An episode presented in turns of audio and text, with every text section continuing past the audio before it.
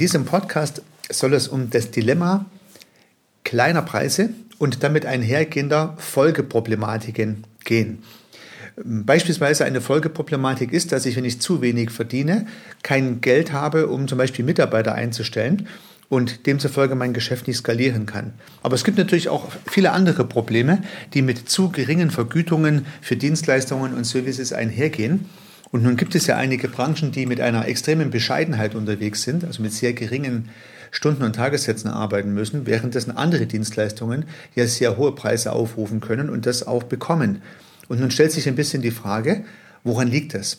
Und ich möchte auch einige Auswege aus diesem Dilemma, kleiner Preis, keine Skalierung aufzeigen und möchte das am Beispiel des Handwerks machen, weil ich glaube, dass das Handwerk hier besonders gefährdet ist.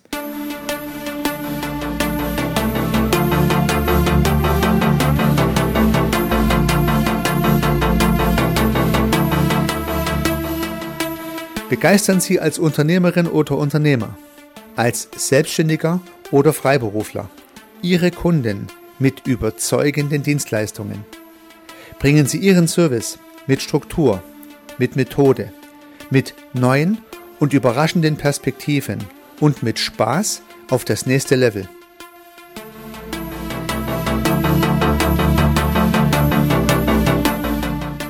Herzlich willkommen zum Podcast Service Architekt. Mein Name ist Heiko Rössel.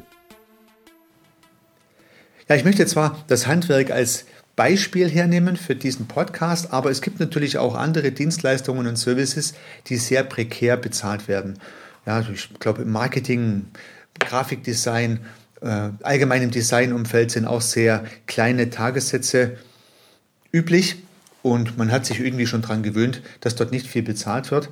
Aber auch im Handwerk konnte ich das beobachten. Und deswegen möchte ich eine kleine persönliche Beobachtung, die ich äh, letzten Monat gemacht habe, voranstellen. Ich hatte also privat auch Handwerker beauftragt und habe mich auch tatsächlich gefreut, dass sie pünktlich gekommen sind und eine gute Arbeit gemacht haben.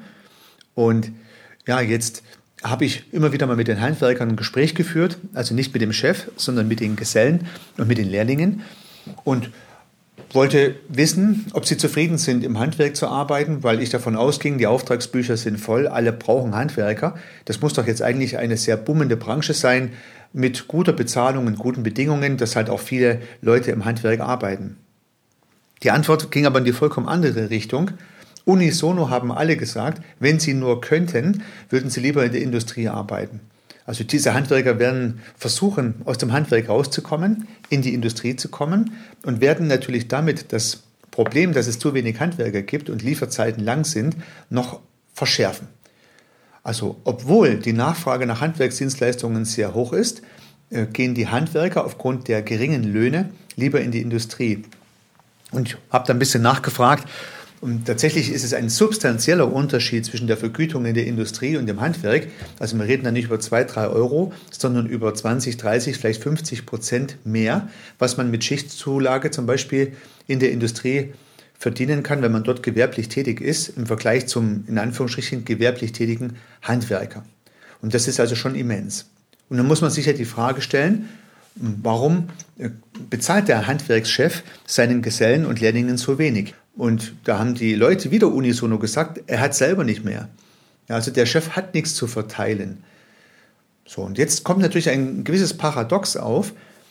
Es gibt eine große Nachfrage nach Dienstleistungen und die Preise, die dafür verlangt werden, sind so niedrig, dass man sich davon kaum vernünftig seine Mitarbeiter bezahlen kann, so dass es immer weniger von dieser Dienstleistung gibt und die Nachfrage damit natürlich noch mehr steigt. Also sagen wir mal, das Verhältnis zwischen Angebot und Nachfrage sich noch ungünstiger entwickelt. Und scheinbar sind marktwirtschaftliche Prinzipien, bei hoher Nachfrage den Preis zu erhöhen, an diesen Stellen nicht gemacht worden. Und ich stelle mir die Frage, warum eigentlich nicht? Und diesem Sachverhalt möchte ich mich etwas detaillierter widmen.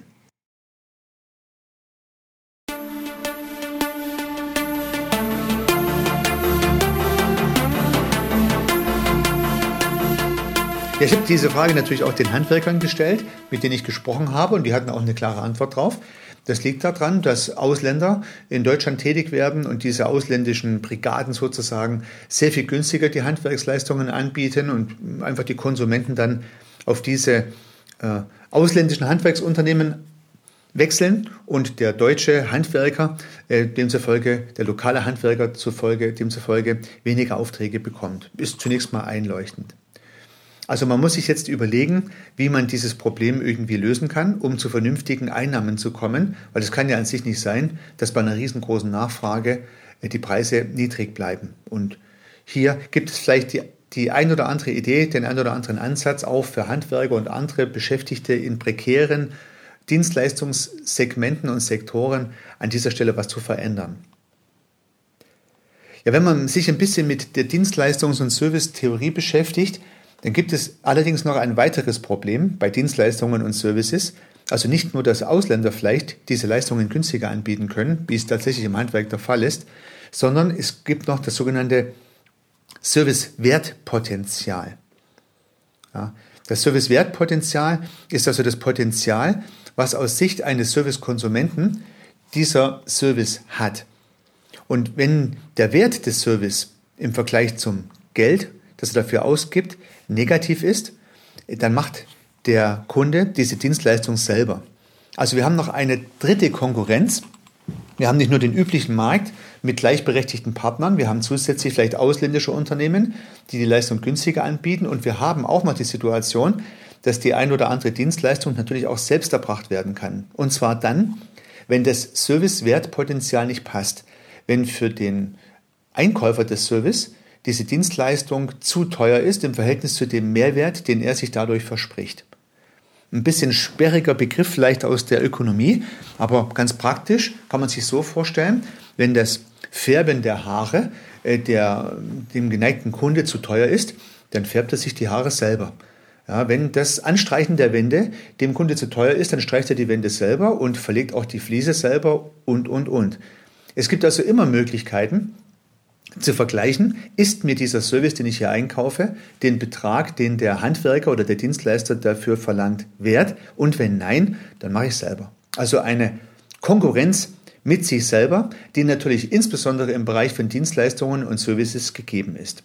Und das trifft nicht nur auf klassische Dienstleistungen zu, sondern natürlich auch auf moderne Dienstleistungen. Also wenn es eine Dienstleistung gibt, die Website zu gestalten, kann man sich auch die Frage stellen, mache ich es lieber selber. Wenn es eine Dienstleistung gibt, die Facebook-Kampagne zu managen, kann man sich die Frage stellen, mache es lieber selber. Ja. Ähm, ich diktiere äh, und lasse diese Texte schreiben von einem Schreibservice, aber wenn es zu teuer wäre, würde ich es halt selber schreiben. Und so ergibt sich immer schon eine Konkurrenzsituation schon mal bei der Frage, möchte ich das überhaupt extern einkaufen? Und wenn ich die Frage dann beantwortet habe, dann kommt ja der normale Markt mit seinem Wettbewerb noch hinzu. Und das könnte natürlich bei Konsumer-Handwerkerleistungen, also Handwerkerleistungen, die für Endkunden angeboten werden, tatsächlich eine Problematik sein. Nun habe ich, habe ich schon mal eine Episode darüber gemacht, über das Thema der Handwerker. Ähm, aber bei den Handwerkern hatte ich natürlich zwei Angebote gehabt und die hatte fast genau den gleichen Preis. Also war das jetzt auch kein Einzelfall und äh, keine Situation, die dieser eine Handwerker nicht im Griff hat. Nein, die ganze Branche scheint hier in einer gewissen Falle zu stecken. Und nun gibt es vielleicht diverse Auswege. Der, der erste Kerngedanke, den ich den Handwerkern und diesen Serviceunternehmen gern mitgeben würde, ist, sich in die Lage des Kunden zu versetzen.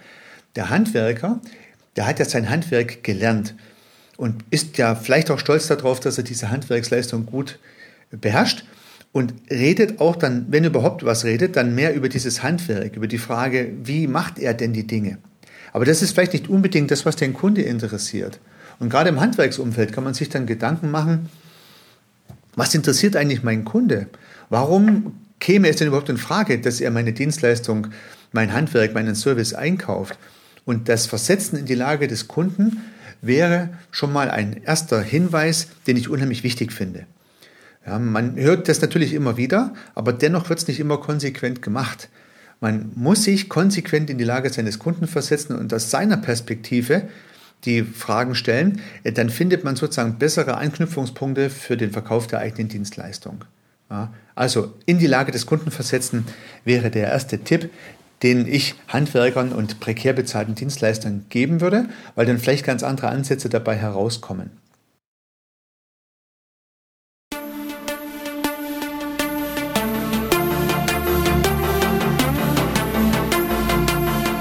Denn der Kunde, der möchte ja nutzen. Der Kunde möchte nicht das Handwerk, der Kunde möchte nutzen. Und was macht jetzt zum Beispiel ein Maler? Ja, der Maler, äh, der streicht die Wände an, dass ich mich hinterher wieder wohlfühle. Der Nutzen für den Kunde ist also nicht die gestrichene Wand, sondern dass man sich wieder wohlfühlt. Oder ich habe ein ganz nettes Gespräch mit einer Raumausstattungsfirma geführt und die verkaufte Vorhänge und Accessoires für, für Wohnzimmer und Esszimmer und so weiter und so fort. Und ich habe gesagt, eigentlich verkaufen sie ja keine Vorhänge, sondern Wohnlandschaften.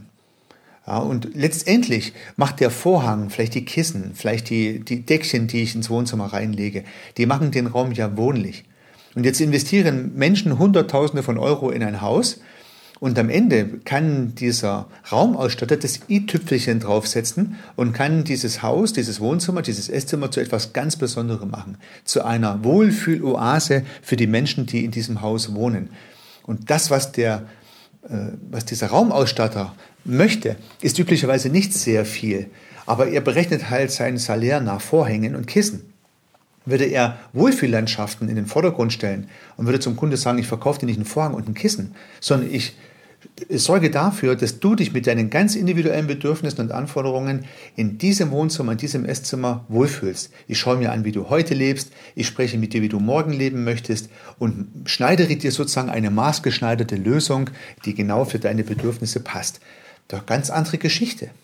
Ja, äh, der Kunde will ja an sich keinen Vorhang. Ja, er will ja sich wohlfühlen im neuen Raum. Und ich glaube, wenn jemand jetzt sehr viel Geld für ein Haus ausgegeben hat, dann hat er am Ende auch noch ein paar hundert oder ein paar tausend Euro für die Raumausstattung, wenn es ihm nur gut erklärt wird. Ja, wenn es nur ein Vorhang ist, äh, den man kauft, dann kaufe ich ihn am Ende vielleicht doch im großen äh, schwedischen Möbelhaus, anstatt ich es mir vom Raumausstatter designen lasse. Ja, und Sie merken schon den Unterschied. Ähm, der Handwerker darf nicht in seinem Handwerksdimensionen denken, sondern im Kundennutzen denken. Der Kunde möchte ein gutes Gefühl haben, wenn er diese Handwerksleistung einkauft.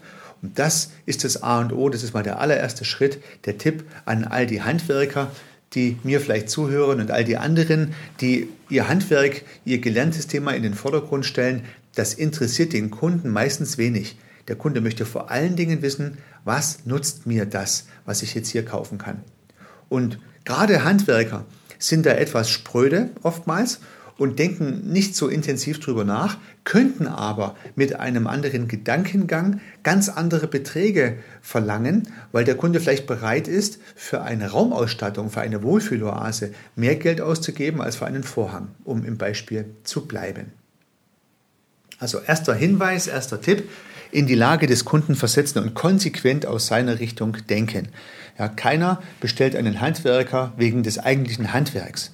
Ja, selbst wenn ich zum Kfz-Dienstleister fahre, dann möchte ich ja nicht, dass mein Auto repariert wird, sondern ich möchte wieder fahren. Und das sind einfach andere Gedankengänge, die vielleicht dann auch zum Mehrwert in den Dienstleistungen führen können.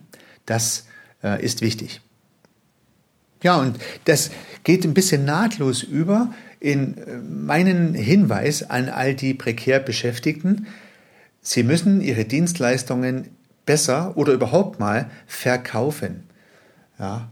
Viele sträuben sich davor, das zu tun, erbringen fleißig äh, ihre Handwerks- und Dienstleistungen und arbeiten sozusagen das, was sie gelernt haben, konsequent und auch qualitativ hochwertig ab.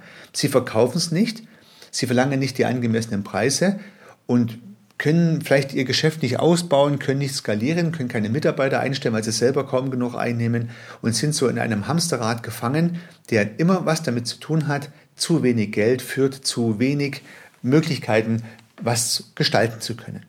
Also das Verkaufen der Dienstleistungen muss eine äh, größere Bedeutung einnehmen.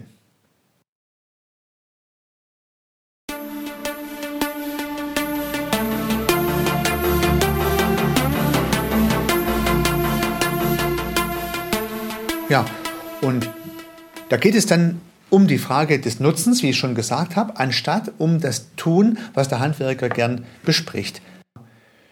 Und wenn der Kunde zum Gartenbauer geht und sagt, es soll ein Weg angelegt werden, dann geht es ja nicht um das Verlegen der Fliesen und der Platten in der Erde, sondern es geht darum, dass der eine Gartenoase gestaltet haben möchte, äh, in der er sich beispielsweise wohlfühlt. Und auch das Schneiden der Haare, dieses Handwerk, dient ja nicht dazu, dass die Haare kürzer sind. Ja, in den meisten Fällen geht es halt nicht darum, dass der Friseur die Haare kürzt, dass sie einfach kurz sind und vielleicht äh, nicht zum Boden runterhängen oder irgend sowas. Nein, der Mensch, der zum Friseur geht, möchte ja sozusagen seinen Typ unterstreichen.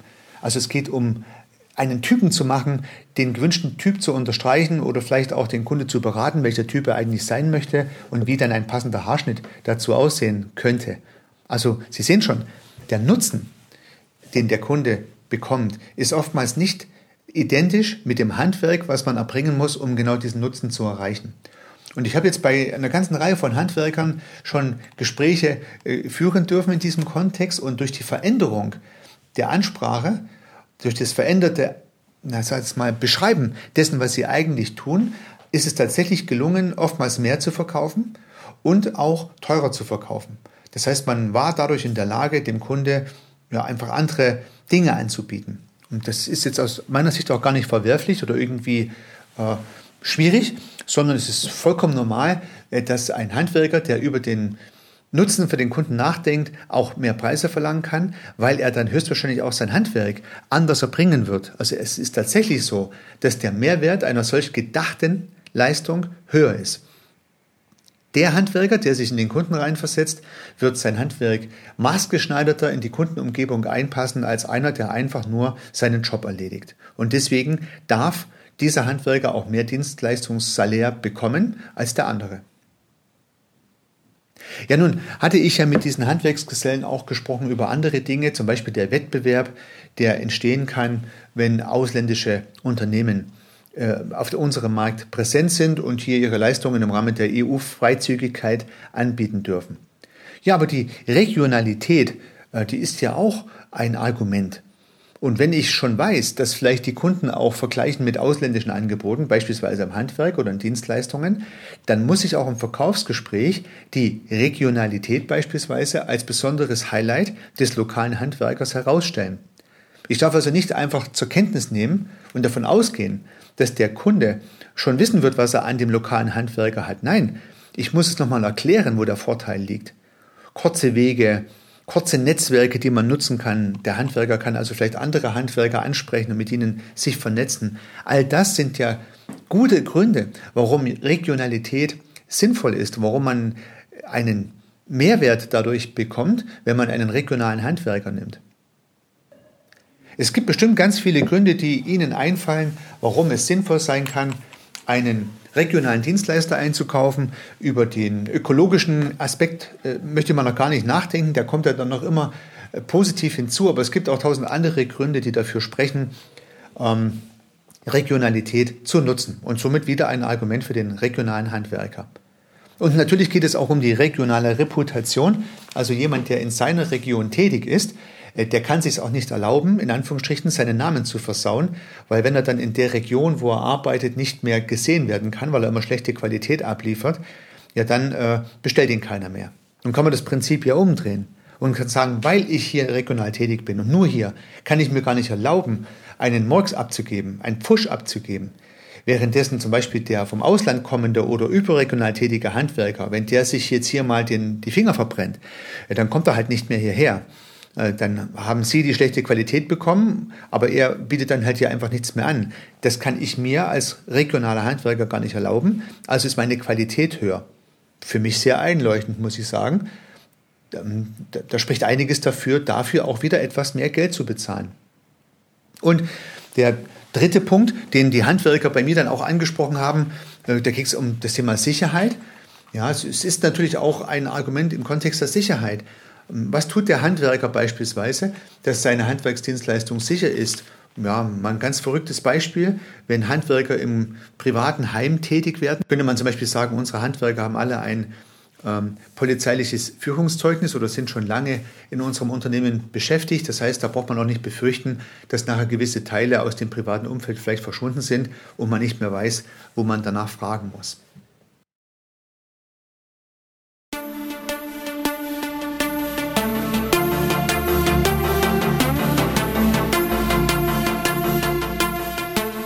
Das sollen mal einige Argumente gewesen sein, die in einem Verkaufsgespräch angesprochen werden könnten.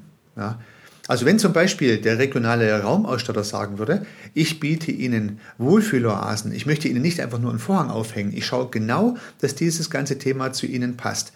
Und weil ich hier regional tätig bin, habe ich auch gute Kontakte zu anderen Dienstleistern, kann zum Beispiel einen Elektriker mitbringen und auch einen Maler mitbringen, sodass dann am Ende alles wie aus einem Ei gepellt aussieht und Sie sich nicht zusätzlich um diese Handwerker kümmern müssen. Ja. Und zusätzlich kann ich Ihnen versichern, dass ich in unserer Region gute Dienstleistungen abliefern muss, weil ich ja nur hier tätig bin. Ich möchte also auch morgen noch meine Produkte verkaufen können und am schönsten wäre es, wenn ich dann auch in zehn Jahren, wenn Sie neue Vorhänge brauchen, auch wieder zu mir kommen. Und ich kann Ihnen versichern, dass ich viele Jahre mit den gleichen Mitarbeitern arbeite und ich meine Hand für diese Leute ins Feuer legen kann. Das heißt also, auch wenn wir in Ihrem privaten Umfeld tätig sind, da brauchen Sie keinerlei Sorgen zu haben, könnten uns auch den Schlüssel geben und wir können es installieren, wenn Sie gar nicht zu Hause sind. So, das könnte ein kleines Verkaufsgespräch gewesen sein. Und Sie sehen schon, diese, dieses Handwerksunternehmen hätte jetzt überhaupt nicht über das Thema Vorhänge, Nähen, ja, Schneidern von Raumaccessoires gesprochen. Ganz andere Dinge standen im Vordergrund. Und zwar vielleicht genau die Dinge, die den Kunde interessiert haben. Und wir sind uns, glaube ich, einig, wenn das gut gemacht wird, dann kann dieser regionale Dienstleister auch mehr Geld verlangen, weil die Konsumenten auf der anderen Seite ja nicht das günstigste Angebot kaufen, sondern das Angebot mit dem besten Preis-Leistungs-Verhältnis. Und wenn eine gute Leistung versprochen wird, kann ich auch ein gutes Geld dafür bekommen. Ja, das wäre also mal ein fiktives Verkaufsgespräch und die Möglichkeit, wie Handwerker, die sehr sachlich und sehr klassisch argumentieren, vielleicht mit einer vollkommen anderen äh, Argumentationskette ganz neue Möglichkeiten erschließen können.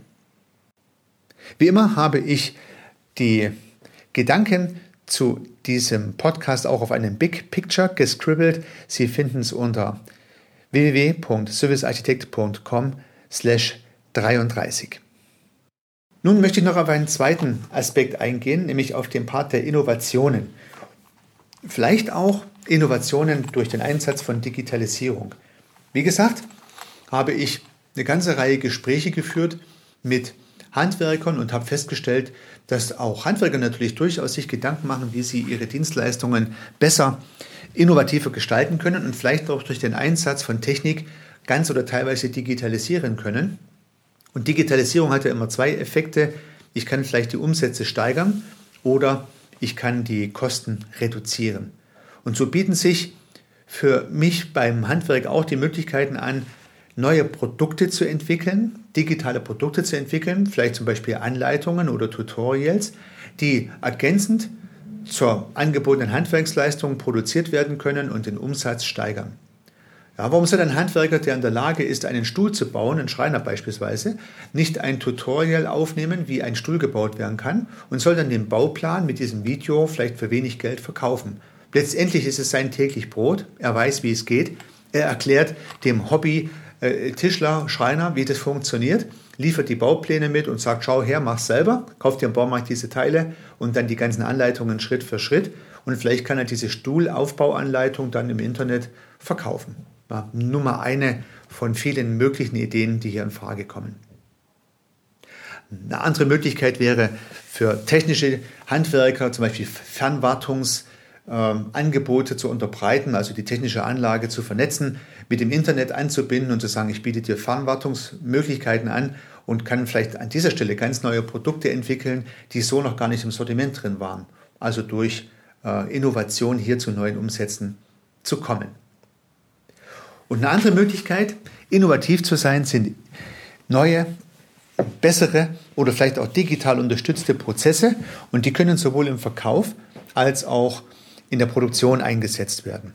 Und wenn wir über Verkaufsprozesse sprechen, über Online-Marketing und Vertriebsprozesse, da glaube ich, ist das Handwerk noch sehr weit davon entfernt, das Potenzial ausgeschöpft zu haben. Denn die geneigten Hörerinnen und Hörer wissen ja vielleicht, dass man seine Facebook-Kampagne oder seine Social-Media-Kampagne oder auch Google regional targetieren kann. Der Handwerker könnte also in seiner Region eine Facebook-Kampagne aufsetzen und könnte mit seinen Dienstleistungen werben. Dann ist er vielleicht immer dann, wenn dieser Begriff von dran steht, seine Dienstleistung von dran steht, in seiner Region ganz oben in der Google-Suche oder häufig im Feed der regionalen Facebook oder Instagram oder was auch immer Social-Media-Nutzer. Also regionales Verkaufen, regionale Werbung, beispielsweise durch ein gutes Targetieren von Social Media oder Google äh, Ads, das wäre eine sehr gute Möglichkeit, den Verkaufsprozess zu digitalisieren. Und dann ließen sich ja auch andere digitale Formate noch einsetzen, die diesen, naja, sagen wir mal, Prozess des Verkaufens unterstützen. Beispielsweise die Beratung per Videotelefonie oder per, per Videokonferenz, anstatt äh, zum Kunde hinzufahren, wenn die Entfernungen dann doch ein bisschen größer sind. Und natürlich kann die Wertschöpfung auch verbessert werden, in der Hinsicht, dass Prozesse schneller ablaufen und effizienter ablaufen. Und gerade im Handwerk gibt es da wirklich großes Potenzial, auch im Backend, dort wo die Rechnungen geschrieben werden, wo die Aufmaße gemacht werden, wo die Materialien verwaltet werden, da liegt oft noch vieles im Argen. Und durch den Einsatz geeigneter Prozesstools, durch den Einsatz geeigneter Software, durch den Einsatz vielleicht auch von Apps auf Tablets und Smartphone, ließe sich im Handwerk noch einiges optimieren, um viel mehr Zeit im eigentlichen Handwerk hm, zu widmen und nicht so viel Zeit zu brauchen für die Bürokratie der Abrechnung und des Aufmaßes. Und Sie werden es vielleicht selber wissen, wie viele Handwerker noch mit Zettel und Stift ihr Aufmaß machen. Und dann ist ja klar, dass diese dort notierten Informationen irgendwo wieder im Backoffice in ein vernünftiges Programm eingetippt werden müssen und, und, und. Ja, warum tippt man es nicht gleich in das vernünftige Programm ein? Für die ein oder andere, den einen oder anderen vielleicht schon kalter Kaffee, aber wenn man im Handwerk mal so rumschaut, an vielen Stellen eben noch nicht. Durch die Digitalisierung von Prozessen kann ich vielleicht auch zusätzlichen Umsatz generieren, beispielsweise durch targetiertes Marketing für die Zielgruppe und die Region. Oder ich kann Kosten reduzieren, weil ich vielleicht mehr Dienstleistungen in kürzerer Zeit realisieren kann. Und da das Handwerk ja meistens nicht an Nachfrage scheitert, sondern eher an Ressourcen, wäre das natürlich auch ein großer Hebel. Das heißt, dieser zweite Block, den nenne ich Innovationen. Und nun gibt es so zwei große Blöcke, die ich dem Handwerker oder dem prekär beschäftigten Dienstleister empfehlen würde. Mehr Energie ins Verkaufen investieren und hier vor allem den Kundennutzen in den Vordergrund zu stellen. Und zweitens, innovativ zu sein, sich die Zeit zu nehmen, das eigene Handwerk, die eigene Dienstleistung immer kritisch zu reflektieren und zu überlegen, was kann ich hier besser machen, wo kann ich optimieren, wo kann ich rationalisieren, wo kann ich vielleicht auch digitalisieren. Denn Kommen wir nochmal zurück zum eingangs aufgezeigten Dilemma. Wenn der Dienstleister zu wenig Geld einnimmt, dann kann er nicht die Leute einstellen, die er vielleicht bräuchte, weil er ja doch irgendwie immer am Limit ist, auf Kante genäht, wie es so schön heißt, und schafft es nicht, sein Geschäft zu skalieren. Also er hat eine Menge Nachfrage, im Handwerk ist das meistens der Fall, kann die Nachfrage gar nicht bedienen, weil ihm die Mitarbeiter fehlen. Würde er mehr zahlen, wären vielleicht mehr Leute da. Müsste er mehr zahlen, bräuchte er mehr Einnahmen. Und um die zu bekommen, braucht er zuerst mal mehr Verkauf und mehr Innovation. Vielleicht können diese Gedanken auch für Sie nützlich sein. Vielleicht können Sie damit Ihr Business auch an der einen oder anderen Stelle optimieren und rationalisieren. Dabei wünsche ich Ihnen viel Erfolg. Unternehmen Sie was, Ihr Heiko Rössel.